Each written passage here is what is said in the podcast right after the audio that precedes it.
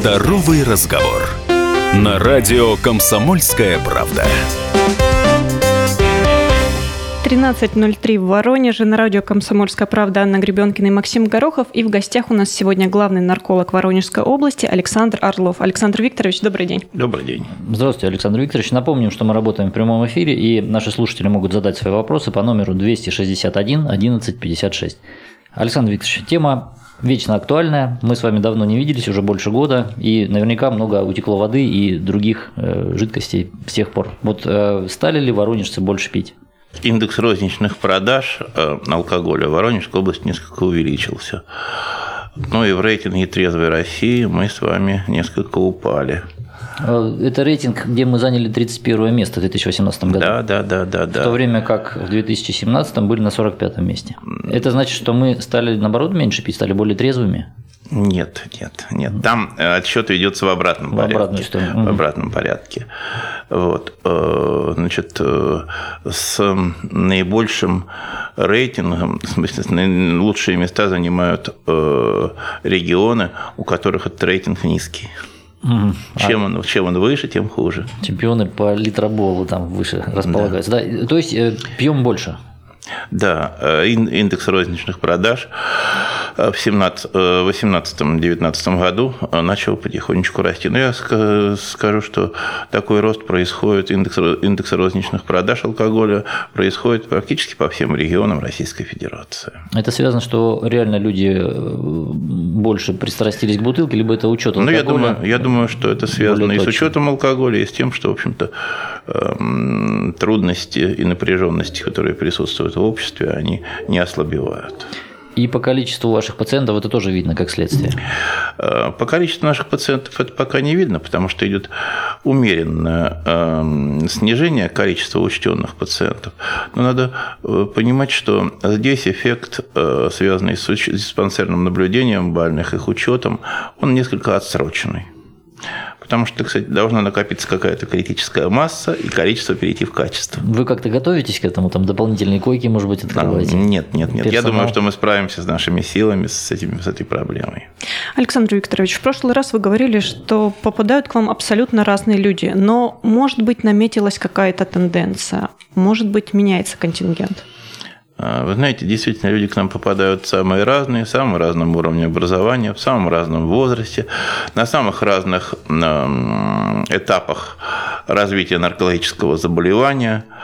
К несчастью, к несчастью, приходят к нам на прием пациенты э, в силу э, вынужденной тяжелой необходимости. Нам хотелось бы встречаться с ними раньше. Ну, их уже, наверное, родственники приводят или они... Естественно, вы прекрасно понимаете, что э, обратиться в наркологический диспансер, э, так сказать, и признать себя больным наркологическим заболеванием, ну, это не прибавляет э, м, самооценки до достаточного количества плюсов. Поэтому э, мы чаще всего встречаемся все-таки с пациентами в тяжелых состояниях, с тяжелыми интоксикациями. И, в общем-то, эта тенденция изменится, наверное, тогда, когда будет отменен учет, и когда люди э, пойдут в бюджетные учреждения, не боясь того, что их лишат таких там социальных прав и гарантий. Но в то же время, э, я помню из нашего с вами разговора предыдущего, залогом выздоровления, исправления ситуации является именно желание самого человека. Да? Когда его привели под ручки и уже практически насильно к вам воткнули, это не значит, вы, что знаете, вы знаете, искусство врача, наверное, в том и состоит, эм, чтобы тогда, когда состояние будет купировано тяжелое, убедить пациента лечиться и заботиться о своем здоровье. Эм, Потому что в перерывах между срывами пациенты к нам, конечно, не придут. Они всегда будут думать, что я справлюсь, этого не произойдет вновь. Э, Я напомню, что мы работаем в прямом эфире. Номер 261 11 56. 261 11 56, и наши слушатели могут задать э, вопросы нашему собеседнику. Александр Викторович, сейчас время Великого Поста. Многие отказываются от алкоголя. А Есть ли в эти дни уменьшение количества людей, нуждающихся в медицинской помощи? Или наоборот, э, заставив себя, насильно взяв себя в руки, человек э, рискует вот как раз попасть в этот срыв? Вы знаете, мы а, не наблюдаем в периоды поста снижения обращаемости за помощью. К несчастью, Пост соблюдают в основном те люди, которые соблюдают заповеди. Ну, а э, заповеди, так сказать, э, э, требуют от э, воцерковленного человека все-таки э, скромности в употреблении спиртного и не только в пост. Александр Викторович, но вот если человек все-таки испытывает психологическую тягу, вот что ему может помочь? Значит, э, давайте мы с вами все-таки разделим тягу и те состояния психические, которые способствуют э, потреб... развитию потребности в изменении своего психического состояния. Прекрасно понимаете, что под словом тяга трезвый человек понимает психический дискомфорт, угу. который хочется так сказать, ослабить, заглушить, лишиться, да. заглушить. Вот. И самый легкий путь к достижению этого результата, самый легкий путь, самый короткий путь, это, конечно, употребление спиртного. Несмотря на то, что, в общем-то, э, спиртное оно относится к сильнодействующим, сильнодействующим психически активным веществам, оно спокойно продается в наших продуктовых магазинах, в магазинах рядом с продуктами, в безопасности которых мы убеждены. Так? Ну, собственно, и относится к пищевой продукции. Ну, не совсем. Ну, к алкогольной пищевой. Да. Ну, в развитых странах вы прекрасно знаете, что эм, отделы и магазины, торгующие алкоголем, вынесены за пределы эм, так сказать, эм, продуктовых магазинов, они находятся не в шаговой доступности, как у нас. Если у нас одна точка, торгующая алкоголем, э, приходится на 400-500 человек, проживающих, то в Европе одна точка, торгующая алкоголем, приходится на 30-40 тысяч населения. И, в общем-то, некая, некая удаленность, особенности режима работы этих торгующих, стоимость э, продукции, стоимость продукции они создают определенный барьер – но надо сказать, что этот барьер тоже, эм, так сказать, не является непреодолимым для большей части населения. В Европе пьют, э, употребляют алкоголь ничуть не меньше, чем у нас. Это как в анекдоте, да? Это только поначалу кажется, что водка стоит дорого, а затем ее цена уже не имеет значения. Да. Александр Викторович, а как понять, что ну, это уже не психологическая какая-то зависимость и желание заглушить какую-то свою боль или эмоции, а вот уже реальная физическая зависимость. Ну, если мы говорим о реальной физической зависимости, то под ним мы понимаем то, что в былые времена мы называли хронический алкоголизм, а сегодня синдром зависимости от алкоголя.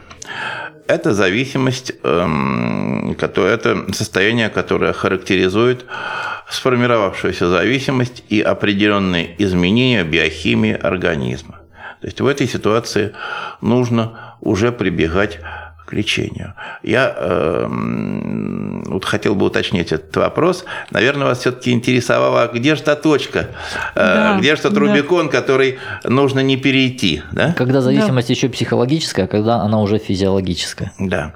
Значит, э, э, знаете, давайте просто определим эту границу. Как только начинает теряться ситуационный количественный, количественный контроль за употреблением алкоголя, это э, громкий тревожный звонок. В это время человек самостоятельно может справиться с проблемой путем следования принципу лучше, меньше и реже. Так если он теряет этот контроль, кажется, что да, сейчас рюмочку, ну ладно, две, а потом человек уже забыл, сколько этих да, рюмочек было вчера. Давайте мы э, в первую очередь, в первую очередь отметим, что в этот период пьянство еще не носит сплошного характера. Достаточно продолжительные светлые промежутки, достаточно активный контроль за той алкогольной частью личности, которая рождается и начинает развиваться. И вот в этот период времени, в этот период времени человек еще сам может изменить свой, уровень своих отношений с алкоголем. Я опять же говорю, следуя принципу, после очередного алкогольного абуза принять решение лучше меньше и реже символически по праздникам. В этом случае визита к наркологу, эм, государственному, бюджетному или к частному удастся избежать. Так, первое, ситуационный контроль. Над количеством вы сказали, да? Что-то еще добавим? Ситуационный контроль над ситуацией. Угу. Ведь, в общем-то, в общем-то, обычаи и традиции нашего общества сейчас эм, от очень много... Э, э, для людей, которые буквально их воспринимают, эм, требуют, эм, значит, при определенных обстоятельствах обязательного употребления алкоголя.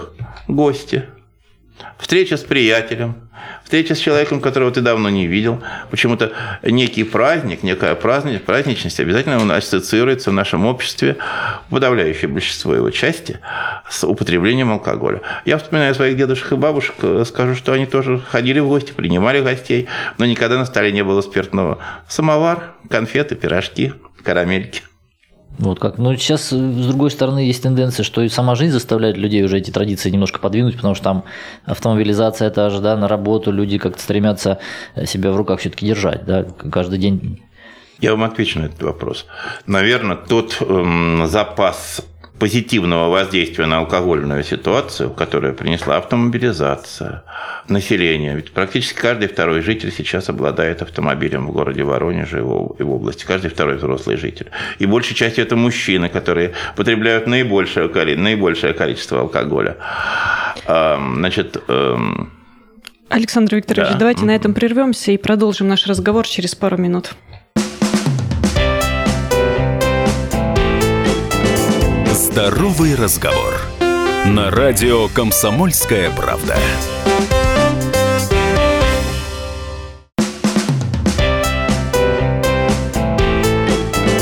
Здоровый разговор. На радио Комсомольская правда. На 97,7 FM Анна Гребенкина и Максим Горохов. И у нас в гостях сегодня главный нарколог Воронежской области Александр Орлов. Я напомню, телефон прямого эфира 261 11 56. 261 11 56. Ждем ваших вопросов. А, Александр Викторович, мы остановились на том, что автомобилизация э, неизбежно вносит определенные корректировки в режим потребления алкоголя. Какие? Тут не только автомобилизация. Эм, так сказать, более строгий подход к трудовой дисциплине, который наметился в последние годы. Автомобилизация. Все это сыграло эм, изменение порядка продаж алкогольных напитков, определенное изменение стоимости этих алкогольных напитков, которое произошло за последние годы. Все это сыграло положительный эффект эм, в употреблении алкоголя. Ну, наверное, да, наверное, так сказать, эм, э, теперь необходимы следующие меры.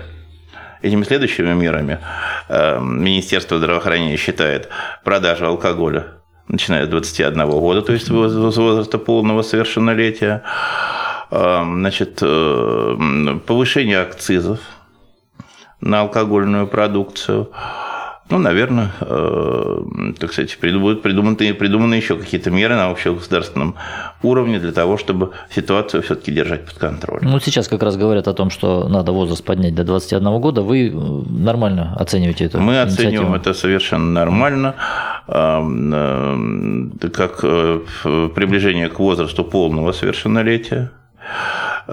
Почему? Я вам могу привести примеры собственной жизни, собственной практики, собственного опыта. Вы такими примерами будете располагать чуть попозже в своей жизни. Вот эм, те, эм, те из моих одноклассников, однокурсников по институту, кто начал употреблять алкоголь э, в старших классах школы, э, в институте. В общем-то, подавляющего большинства из них нет уже в живых к несчастью. Грустные примеры. Да. Ну, вспоминая там студенческую свою юность, общагу и так далее, конечно, mm. с ужасом я слышу эти слова, потому что, ну, пока вроде все живы, кого я там видел в этих коридорах и так ну, далее. я немножко постарше вас. Александр Викторович, ну вы начали говорить уже о том, когда раздаются первые тревожные сигналы. Это утрата ситуативного контроля, а, а когда эти сигналы уже переходят в нечто более существенное и страшное, вот каковы стадии развития алкоголизма? Давайте напомним.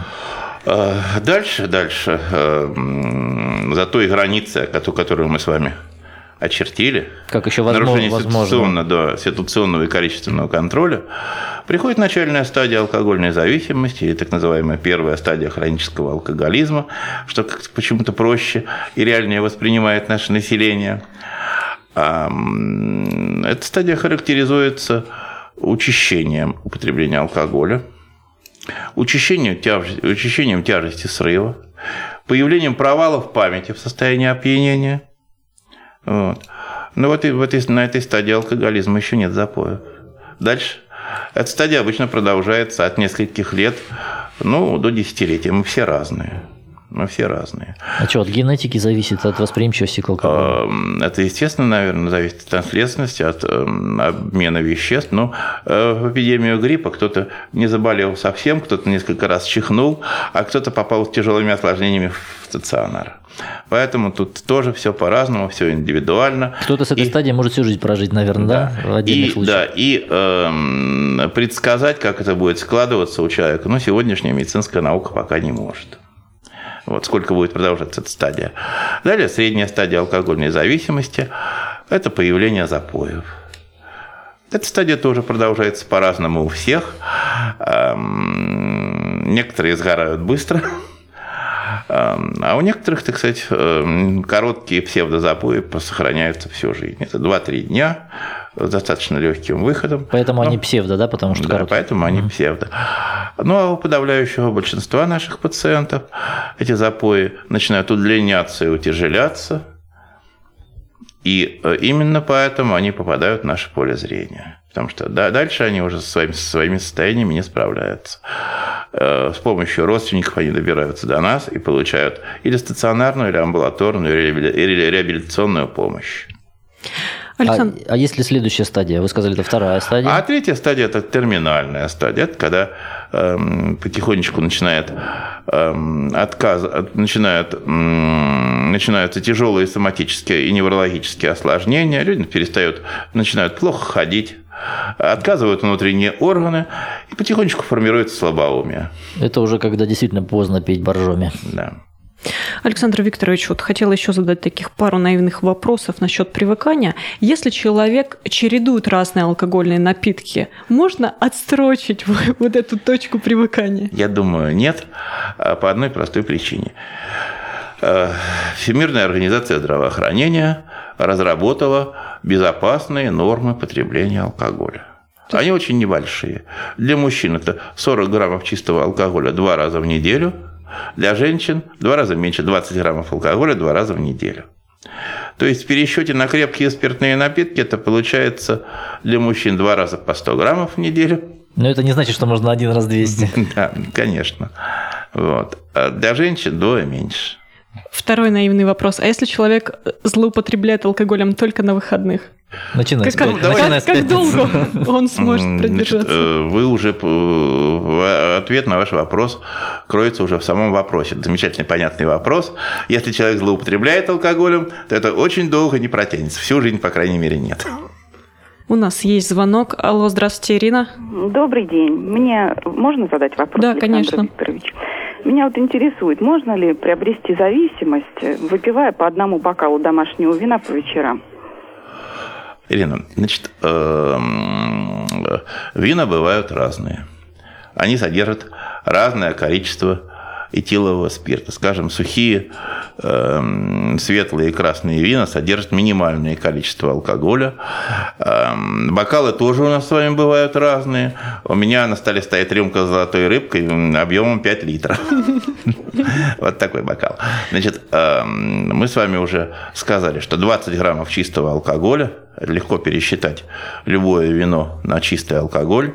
Э, 20 граммов два раза в неделю является безопасной дозой. Но, э, как показывает практика, ежедневное употребление даже бокала вина, а мы не относимся к виноградной нации, вот, у женщин способно сформировать зависимость. Потому как эм, через год этого бокала вина будет не хватать для получения той приятной эйфории, которая сопровождала э, так сказать, э, прием этих 100-150 граммов вина э, еще год назад. Потребуется больше. Ну, как вы сказали, не относимся к виноградным нациям. А виноградным, значит, нациям можно, да, итальянцам тем же, тем же два бокала Э, каждый Вы знаете, дело все в том, что много тысяч лет, с которыми они эм, знакомы с алкоголем, все-таки провели определенный эм, естественный отбор. Вот. Там намного меньше зависимых от алкоголя людей. Хотя алкогольные нагрузки, в общем-то, ну, ничуть не меньше, чем в среднем у нашего населения. Александр Викторович, вот перед Новым годом буквально общалась с сомелье, и он мне сказал, что в принципе сейчас в магазинах нет фальсификата. Вот вы согласны с этим утверждением? Вы знаете, я могу об этом судить только так сказать, на основе каких-то личных впечатлений и на основе отзывов. Потому что контроль за... Ну, да, да контроль, ваше. контроль, да. контроль за тем, что продают в наших магазинах, в первую очередь ведет Роспотребнадзор. Но э, судя по количеству, по снижению количества отравлений суррогатами на протяжении всех последних лет, а это, это снижение значительное. Еще 10-12 лет назад, эм, в середине первого десятилетия 21 века, у нас суррогатами отравлялось около 700 человек. По области? Значит, по области. За год? За год. Э, в прошлом году это количество составило около 100 с небольшим человек.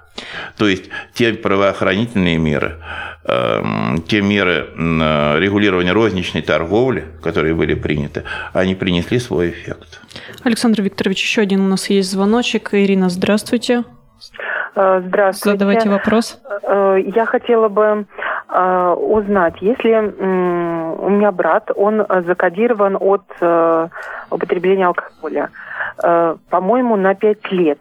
А если этот срок уже прошел, он повторно не кодируется, но вроде как не выпивает. Стоит ли волноваться, стоит ли его Э, отправлять э, еще раз э, закодироваться, или можно жить пока спокойно. Может быть, не пять лет действует. Вот я просто, ну, я толком не знаю, как он кодировал. Ирина, Меня, спасибо. Очень мало времени до перерыва остается. Угу. Давайте Александр Викторович Ирина, ответит. Ирина, значит, у вашего родственника сформировалась достаточно прочная и продолжительная ремиссия. Эм, я думаю, что настаивать на его повторном визите э, к врачу-наркологу, который его лечил, эм, настойчиво не стоит – а, так сказать, э, если вы, так сказать, общаясь с своим родственником, вы заметите, что он начинает нервничать, раздражаться, злиться, сердиться, если будет меняться его психическое состояние, то, так сказать, э, все-таки подтолкнуть его мягко, направить его к врачу-наркологу, у которого он успешно лечился, стоит. А, а сам человек, он при этом, если он все-таки выпьет, он э, испытает какие-то страдания в этом момент или уже ничего? Вы знаете, наши методики, они не направлены на, на э, формирование страданий у человека, они ну, направлены в первую очередь на стабилизацию состояния. Давайте сейчас на этом прервемся и после небольшой паузы продолжим наш разговор. Здоровый разговор. На радио «Комсомольская правда».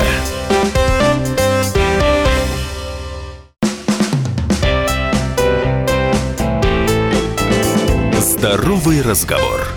На радио «Комсомольская правда».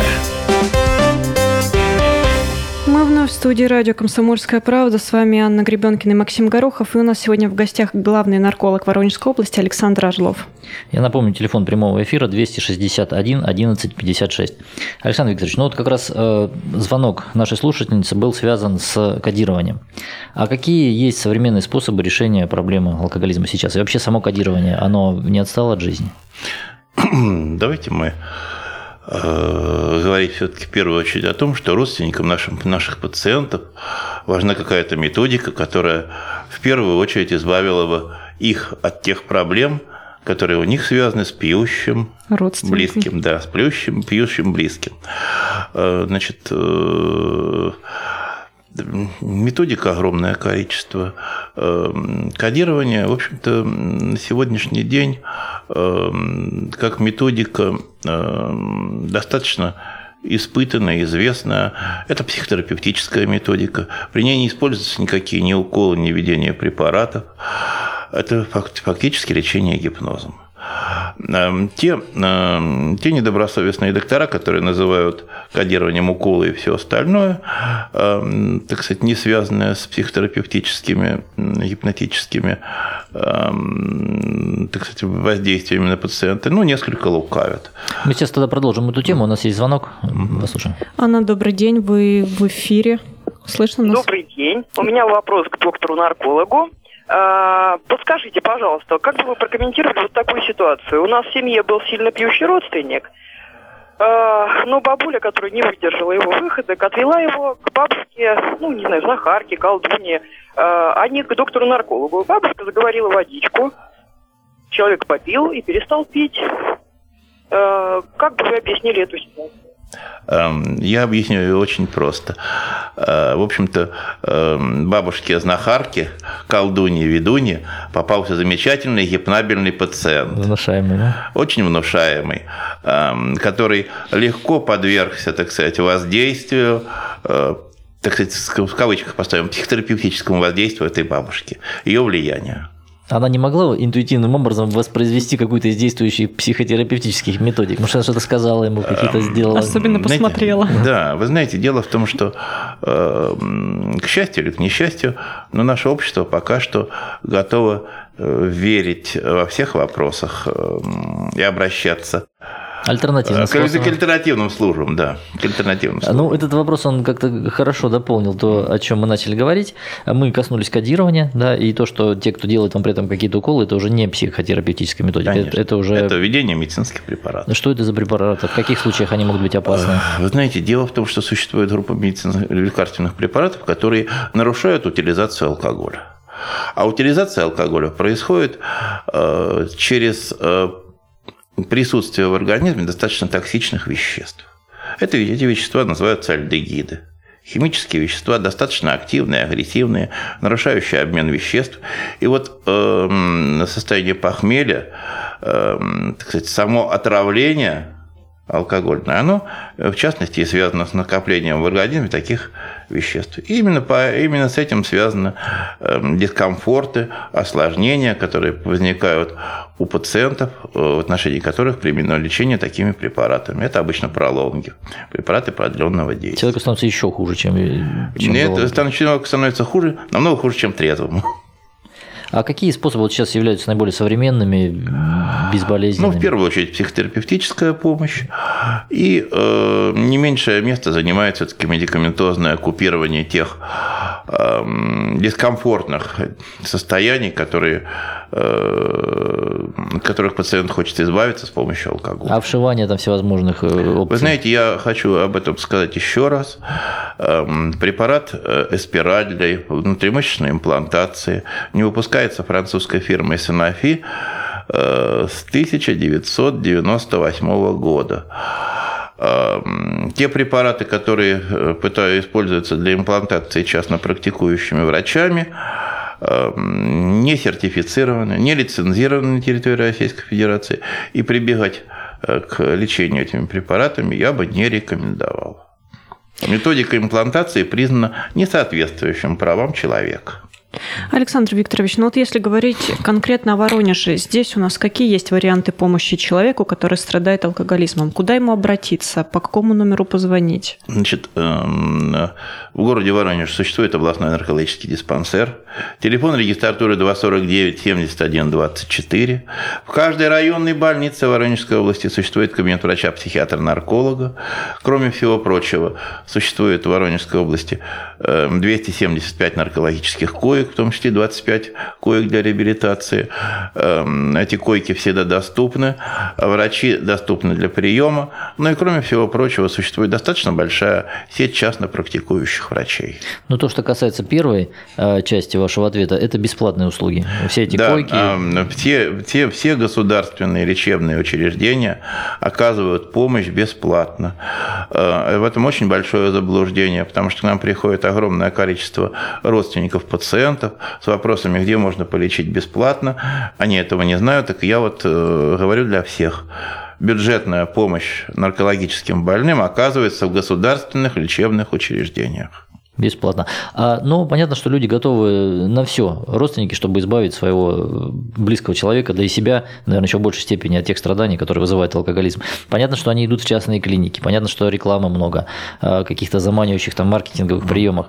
А, Вот сориентируйте, когда мы точно имеем дело с навязыванием услуг, которые неадекватны своей стоимостью. Вот человек обратился в частную клинику, ему предлагают то-то, то-то и то-то. Вот что должно его насторожить? От чего нужно сразу отказаться, чтобы не потерять денег, времени, нервов? Эм, Когда, гарантируют пациенту и родственникам выздоровление и стопроцентную ремиссию, вот это сразу должно насторожить.